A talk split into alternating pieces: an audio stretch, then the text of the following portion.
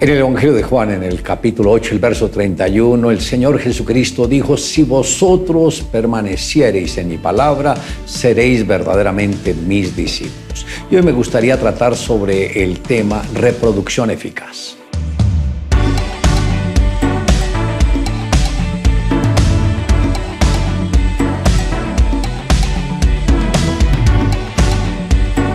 Aquellos que Jesús escogió como sus discípulos no eran los más brillantes.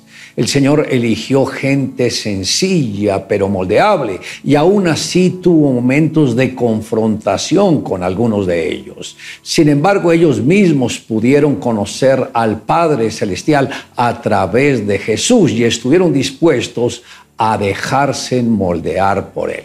Jesús se enfocó en sus doce, invirtió tiempo de calidad en ellos. No pasó con las multitudes los mejores años de su vida, porque este contacto fue esporádico. Un día estaba con un grupo, al otro día estaba en otra población con otro grupo completamente diferente. El único grupo que Jesús no cambió fue el de su equipo de doce. Salomón dijo, lo torcido no se puede enderezar y lo incompleto no puede contarse. Esto está en Eclesiastés capítulo 1 verso 15. Cuando un cohete se lanza al espacio, si tiene una leve inclinación, cuanto más avance, más distante estará del objetivo. Igualmente, quienes se determinan por seguir a Jesús deben andar cuidadosamente en su camino y no desviarse ni a la derecha ni a la izquierda. En su libro El Plan Maestro para la Evangelización, Robert E. Coleman alude a una pregunta que le hizo Billy Graham. Si usted fuera el pastor principal de una iglesia numerosa en una ciudad principal, ¿cuál sería su plan de acción?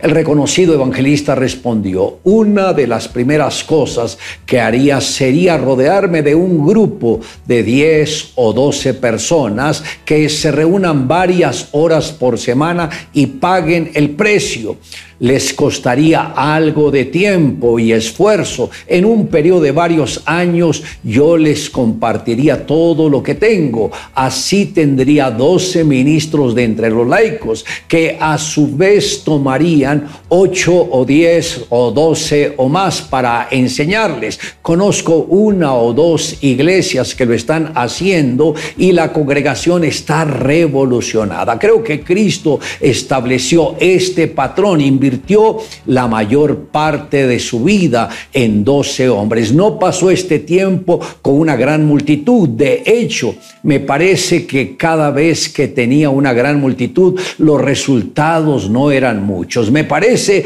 que logró los grandes resultados en sus encuentros personales y en el tiempo que pasaba con este equipo de 12. Creo que el mayor desafío de cada creyente es conformar su equipo de 12 discípulos. De esta manera sus oraciones van a ser direccionadas a la conformación de este equipo, entendiendo que al que pide se le dará y el que busca hallará. Esto está en Mateo capítulo 7, verso 7. En una lejana aldea, un famoso artesano empezó a crear uno de los mejores violines artesanales. Empezó escogiendo la madera, siempre buscando la mejor. Se esforzó buscando los mejores materiales y dedicaba sin descansar 200 horas de trabajo para ver el más lindo resultado. Era el violín más hermoso que había visto, con un sonido espectacular.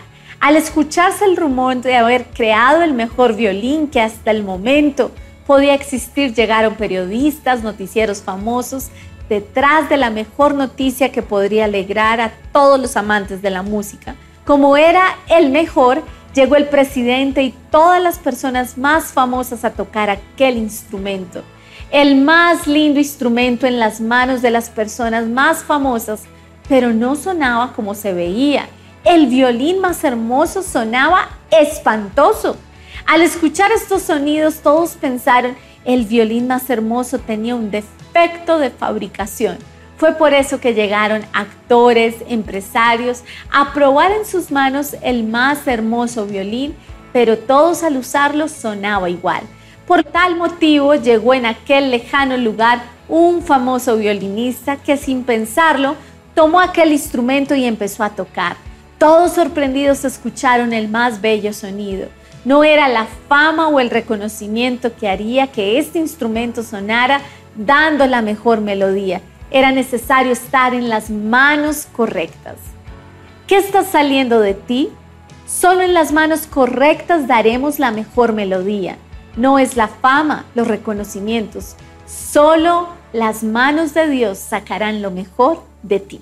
Le invito a que me acompañe en la siguiente oración. Amado Dios, gracias por extender tu misericordia a mi vida. Gracias por enseñarnos los principios de discipulado que debemos tener. Ayúdanos, Señor, a poder ser de influencia en otras personas. Mira que te lo pedimos en el nombre de Jesús. Amén. Declare juntamente conmigo, si vosotros permaneciereis en mi palabra, seréis verdaderamente mis discípulos.